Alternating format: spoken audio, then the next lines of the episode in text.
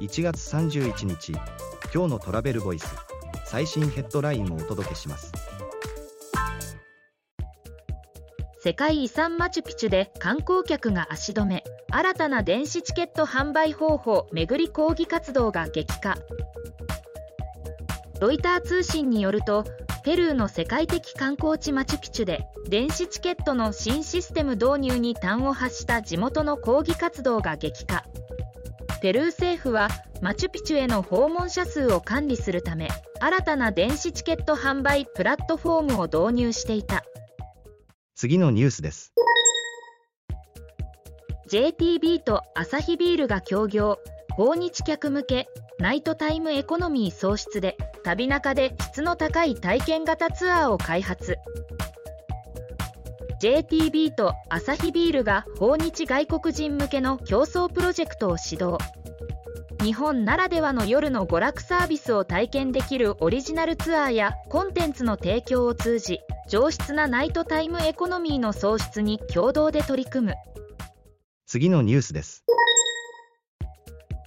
星野リゾート代表が語る旅中新構想と高付加価値化価値を作る仕組みと連泊がもたらす地域への効果とは？星野リゾート代表の星野義治氏が描く地域が潤う仕組みとは？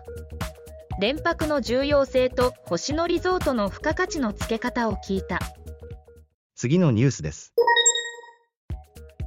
エアアジアスーパーアプリ化を加速チケット販売を開始。航空券から旅中まで予約可能に。エアアジアは旅行予約アプリで各種イベントやアクティビティなど1万種類以上のチケット販売を可能に。世界的なチケット流通プラットフォームと提携。次のニュースです。KDDI ら関係人口の創出へ NFT プロジェクト開始。フードロス削減に向けて食材購入の権利として販売。ADDI らが関係人口の創出を目指し2024年2月2日から NFT プロジェクトすごい地域 NFT を開始。最家庭生き物学校漁師編と果物お裾分けパスポートを制作。記事の詳細はトラベルボイス .jp で。では、また明日。